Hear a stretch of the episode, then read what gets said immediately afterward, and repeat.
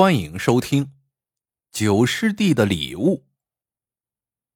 青城派老掌门身患重病，他感到自己时日不多了，便发下话来：八月十五月圆之夜，演武大厅众弟子一较高下，胜者将成为新一代掌门人。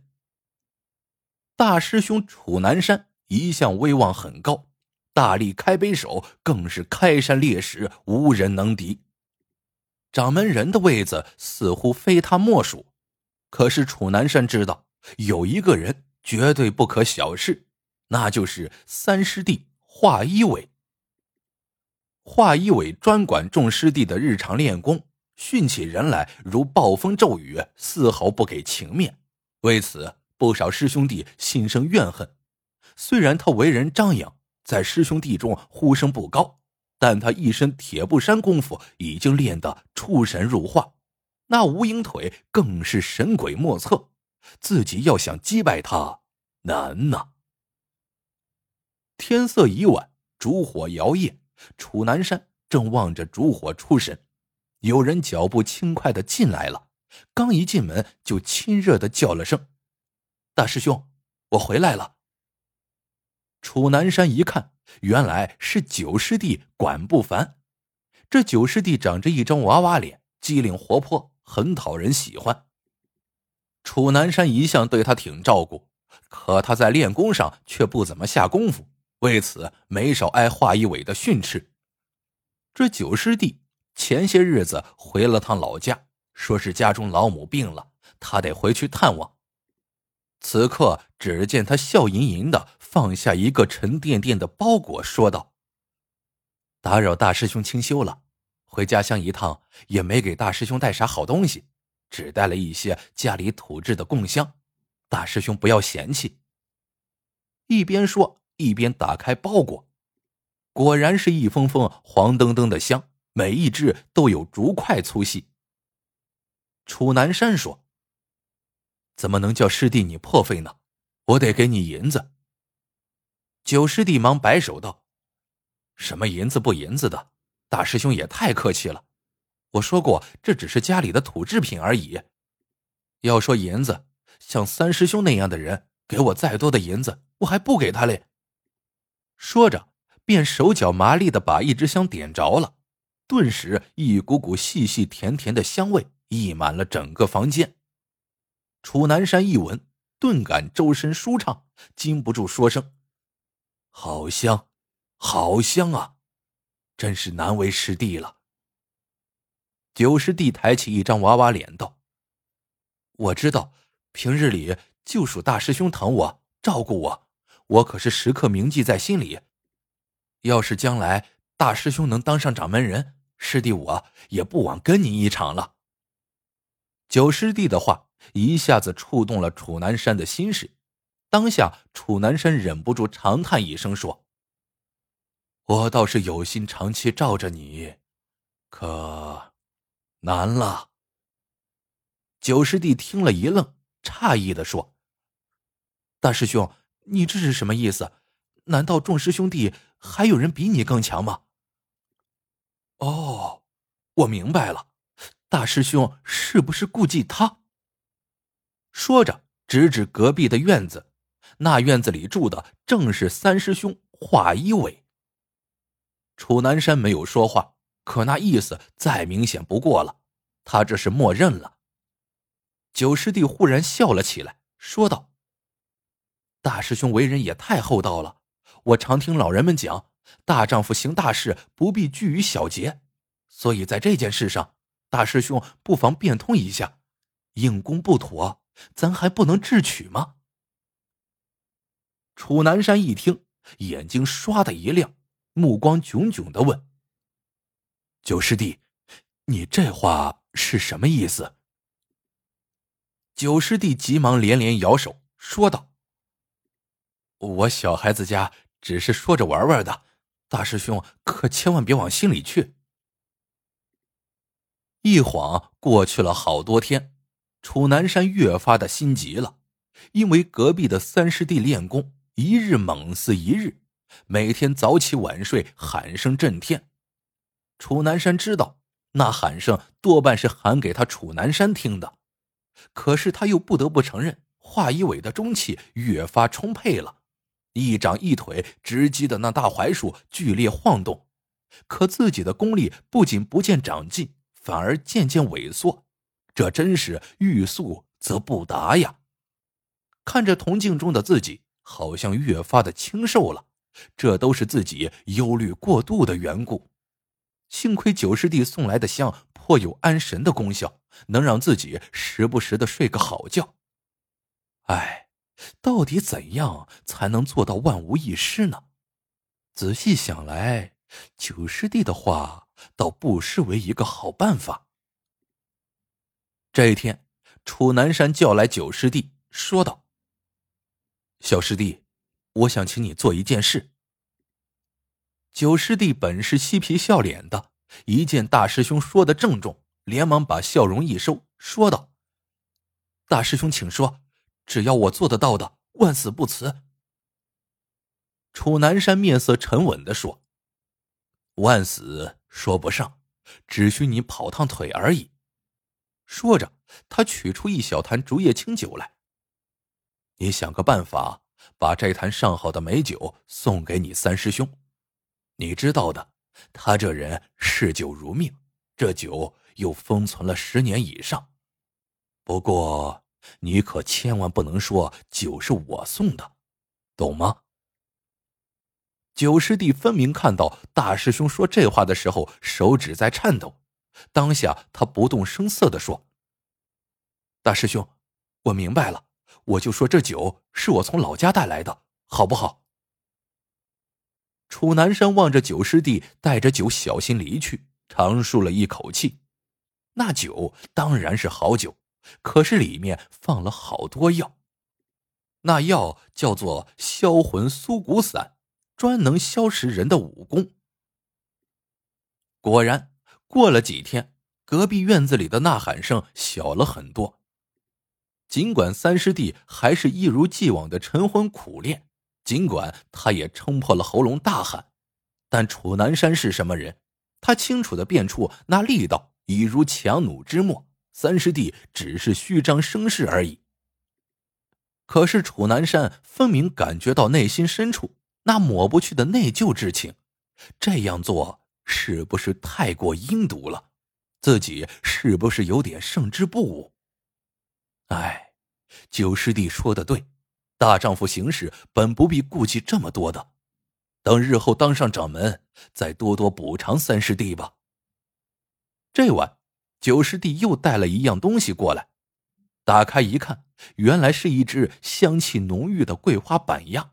楚南山平素最喜美食，当下笑盈盈的问：“这又是干什么？”九师弟嘿嘿一笑，说：“板鸭不是他的，而是三师兄让送的。”三师兄还不让说出板鸭是他的。临走时，九师弟说：“大师兄，这板鸭你最好不要吃，我害怕。”楚南山阴沉着脸点点头。这还用说吗？想不到三师弟竟然跟自己想到一块儿去了，这样也好，也好。一晃到了八月十五。高高的青城山上，月明如昼；偌大的演武厅里，人声鼎沸，杀声震天。争夺掌门的比武大会已经开始了，可是呼声最高的大师兄楚南山却没有参加，这使得大家暗暗吃惊，因为楚南山病了。此刻的楚南山完全没有了往日的虎虎雄风，而是浑身绵软无力的风吹悸倒，每天只想蔫蔫的睡觉。做什么事情都提不起精气神来，他下山找遍了方圆百里的郎中，可谁也查不出症结所在，只是说思虑太多伤了元神，卧床静养就行了。楚南山听了心如死灰，谁让自己心里有鬼来着？这真是害人反害己呀！比武声声声入耳，楚南山忍不住热泪长流。他站起身子，颤巍巍的来到院子外。忽然，他看到隔壁的院子里烛火微明，这是怎么回事？难道三师弟也没有去比武？对了，他喝下了那坛毒酒，又怎能去比武？楚南山心里这么想着，脚下也不停，进了隔壁屋子一看，顿时一惊，只见三师弟瘦骨嶙峋，昔日的宽胸阔背早已不在，活脱脱一副病夫的样子。不用说，全是那毒酒害的了。此时他正无力的趴在桌上，耳朵向着演武厅的方向侧着，眼里分明有泪水。华一伟见来人是楚南山，更是吃惊，吃力的站起身问道：“大师兄，你怎么没有去比武？我还以为这掌门人铁定是你呢。你，你怎么变成这副样子了？”原来华一伟也看到了楚南山那虚弱的样子。两人相互搀扶着坐下，楚南山心里惭愧，回避着华一伟的目光，说道：“我也不知咋搞的，就觉得浑身无力，提不起劲儿，总想睡觉。”楚南山抬头，忽然看到屋内墙角正摆着自己的那坛毒酒，瓶口泥封，完好无损。这酒你没喝？楚南山奇怪的问。他想，三师弟没喝酒，怎么会变成这副样子的？一言既出，只见华一伟满脸羞愧的神色，低下头喃喃说道：“不瞒大师兄，我这是以小人之心夺君子之腹了。为了争这掌门之位，我可是时时小心，步步在意。”那日九师弟送了这坛酒给我，我就多了一个心眼，因为我知道他跟你走得近，所以生怕大师兄你算计我，就一直没喝。现在看来，真是小肚鸡肠了。大师兄，今日我索性说出来吧，你变成这样，全是我害的呀。楚南山吃了一惊，不知道他说的是什么意思。只见华一伟双唇颤动，表情异常痛苦。我一心想争那掌门之位，可心里又对你十分忌惮，想来想去，竟入了魔道，便让九师弟送了一只板鸭给你。那板鸭也被我做了手脚，实在吃不得呀。大师兄，现在我终于把心结解开了，心头畅快的很，要杀要剐。任凭大师兄你处置，我绝无怨言。楚南山刚想说话，忽然闻到一股特别的气味，那是一股细细的、甜甜的味道，正是九师弟送给自己的土香味道。九师弟不是说过此香只给自己一人的吗？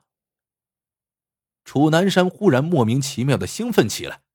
是的，只要一没精气神，他就燃起此香。片刻之后，就觉得浑身又充满了劲道。此刻，楚南山虽然脑中一片混乱，但仍觉得心里有好多疑问，便问道：“三师弟，你这香是哪来的？”却见昏黄的烛光下，华一伟脸上现出一副似笑非笑的陶醉神态，眼也不睁，梦呓似的说道：“你问这香啊？啊！”是在送酒后的某一天，九师弟送的。他说：“单单送了我一人。本来我蛮讨厌他的，觉得他精明过分了，所以不想收他的香。可他那日言语诚恳，说他早就跟我一条心了，还说那酒我不喝是对的，因为是大师兄你让送的，说不定其中有诈。他这么一说，无形之中……”我俩就亲近多了，我也就收下了香。还别说，这香真好，我现在是一日不能离了，没有它，简直连觉都睡不成。烛光下的三师弟的表情越来越癫狂，楚南山见他这副模样，心中一颤。这么说，自己在屋内嗅着香的时候，也是这副神情。这是为什么？窗外忽然一阵凉风吹来，楚南山发热的大脑突然一凉。他想到一件事：九师弟老家不是在云南吗？云南和外国相接壤，听说从那儿新流传进一种叫罂粟粉的东西，服了之后能使人欲罢不能。先是莫名其妙的兴奋，然后身体日渐消瘦，直至成为一个手无缚鸡之力的病夫。难道这香中有此物？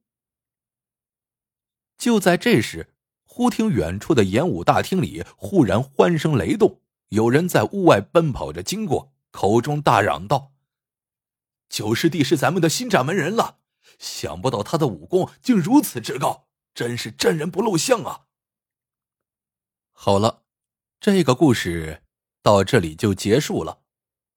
哲学先生评曰：“两位武艺高超的师兄。”之所以痛失掌门之位，不光是因为九师弟的阴险，更是源于他们自身的贪念。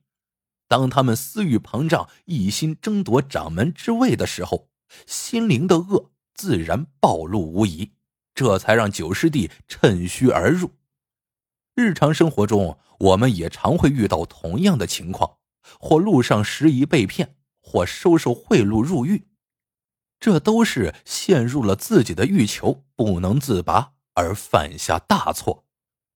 诱惑时常会有，而贪欲才是罪恶之源。若是任他风浪起，我自岿然不动，纵有千万种诱惑，又能奈我何？